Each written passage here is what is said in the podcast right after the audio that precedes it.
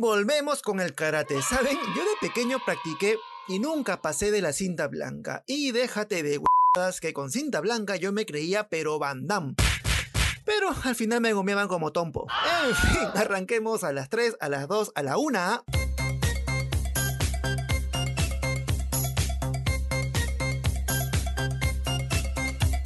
Hola, hola, mis karatecas celestiales. Seguro después de tu borrachera de Año Nuevo, te la pasaste viendo Netflix para sanar la resaca. Entre todas las opciones disponibles habrás visto algo llamado Cobra Kai. Ya saben, la serie basada en las películas de Karate Kid, sin contar la buenísima mierda que fue la versión de Jackie Chan y el hijo de Will Smith. Menudo montón de mierda. Bueno, en lo personal sí me tomé el trabajo de ver la temporada en un par de días y entonces me iluminé. El señor Miyagi apareció en mis pensamientos y me dijo que la clave del éxito es mezclar el huevo fino con el trabajo.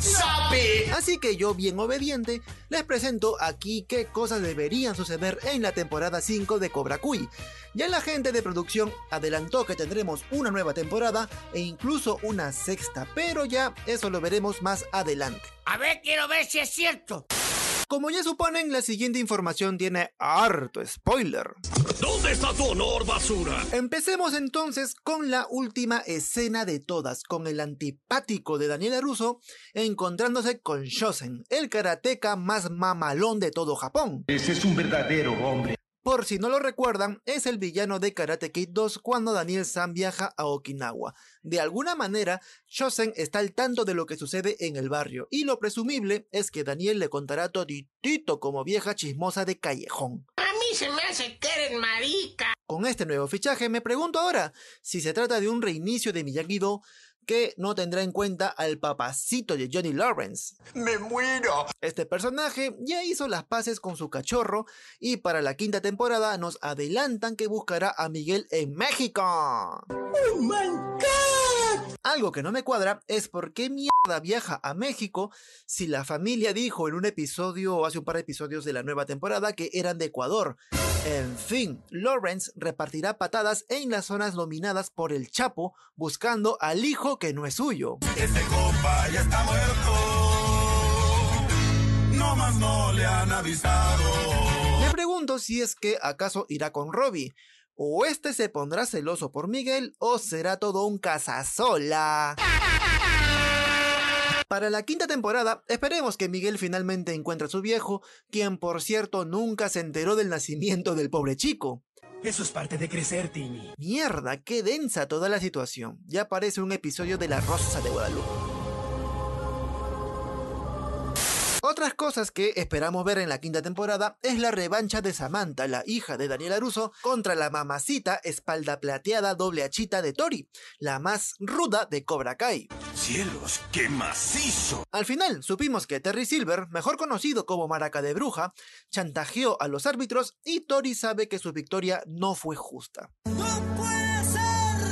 Aún así me alegro que haya ganado, porque Samantha ya se pasó de cabrona maldita bully del satán. ¡Arrepiéntete, hijo del diablo! No obstante, Tori no podrá tener familia ni nada de eso, pero sabe lo que es la injusticia. Y para la quinta temporada, quizá veamos esa revancha. Y quién sabe, Samantha y Tori quizá hagan las paces de una vez por todas, porque pelearse por hombres por favor, ya eso es muy boomer para esta huevada. La verdad, las cosas como son. Y entre tanto karate, quien tendrá mayor protagonismo en la quinta temporada es Anthony Laruso, el niño gordo de la primera temporada que acabó siendo un bully arrepentido. ¡Ay, pero qué idiota! Kenny, mal que bien, le sacó su buena mierda, pero se le fue la mano por lo que Anthony deberá aprender karate en los próximos episodios sí o sí. O sea, no me jodas, su padre es millonario, se marquetea con un doyo y no te gusta el karate. Es como que a Benjamín Agüero Maradona no sepa ni dar un pase. Pero bueno, digamos que así es la vida. Y ahora, si bien Anthony aprenderá karate, lo más probable es que Kenny también se vuelva alguien bueno, para no acabar como su hermano en prisión y con solo unos minutos en pantalla. No, no me hace gracia. Va, me he reído un poco, pero no me hace gracia. No está bien esto, ¿eh? Nada de este embrollo hubiese ocurrido si no fuera por Terry Silver, el amigo que John Chris pidió ayuda y luego acabó echándolo a la cárcel en... Una trampa maldita. Al menos al final sabemos que Chris tiene corazón y su debilidad es Lawrence. Chris reconoce sus errores sin perder ese toque duro que deja a cualquier hombre que sobrevivió a Viet fucking Yam. Es que sí entendí la referencia. Al final sabemos que Silver pagó a Mantarraya, ese gordo huevón que todos tenemos como amigo que nunca abandona el chongo escolar, para que acuse falsamente a Chris a la policía por la agresión que cometió Terry. Eso sí es que ser un maldito. ¡Arrepiéntete! ¡Hijo del diablo! Y sí, repito el efecto, porque ese con padre se lo merece. Para la quinta temporada, imagino que esto se resolverá ya por el final o lo dejará picando para la sexta temporada, así como las investigaciones por la compra de jueces en All Valley. Eso tiene sentido para mí. Sobre Chris, su futuro parece incierto. Pobre cosita fea. Me adelanto a decir que Mantarraya se topará con la verdad. Cobra Kai ya no es lo mismo que era cuando él estaba allí. Se desilusionará totalmente y dirá la verdad a pesar de las amenazas de Terry. Qué agradable sujeto. Creo que es muy fácil que así se resuelva todo.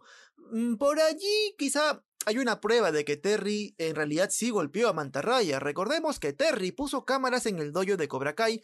Así fue como este llamó a Lawrence cuando entró al local durante la graduación escolar. Entonces puede haber un registro de la agresión. Oye, oye, despacio, cerebrito. Finalmente, para la quinta temporada, imagino que Terry no es loco para enfrentarse a tantos rivales. Creo que es muy obvio que sí. Sin duda necesitará la ayuda para acabar con Larusso, Lawrence y en un futuro con Chosen. ¿Quién sería el aliado? Pues, a mi parecer, es Mike Burns, el rival de Larusso en Karate Kid 3. Terry le dijo a John Chris, justo antes de que la policía viniera a llevárselo, que tiene algunas personas a las que podía llamar para que lo ayudaran a administrar el negocio. Imaginamos qué bueno se puede tratar del buen Burns. A eso se le llama estrategia. Una última cosa que sí la dejo picando para la quinta temporada, o ya para la sexta, es la aparición de un personaje que muchos recuerdan, pero no hay ni una pista de ella en la serie Cobra Kai. ¡Aguanté! Y sí, me refiero a Julie Pierce, la alumna del señor Miyagi en Karate 4. Muchos la consideran como la peor cinta de la saga, pero eso no significa que no merezca una segunda oportunidad en la serie. Eso no me lo esperaba. Si no, mira la mierda que fue The Amazing Spider-Man con Andrew Garfield y gritaste como un cojo cuando apareció en No Way Home. O sea, no me jodas. No sé precisamente cómo podría volver, cuál sería el juego del guion, pero creo que a lo mucho le doy un 20% de posibilidades que ella aparezca, y obviamente eso es mucho menos que el 80% de posibilidades que va a aparecer Mike Burns. ¿Qué jugada fue esa? Y ya con esto, mis ternuritas del señor, entramos a la última parte del programa. Este momento de mierda. Cierro el primer podcast del 2022 y no se olviden de descargar este hermoso programa para que disfruten del nuevo contenido cada lunes o martes según que el destino lo decida. Y siempre por favor háganlo de corazón a corazón. Ya conmigo será hasta la otra semana. Chau chis.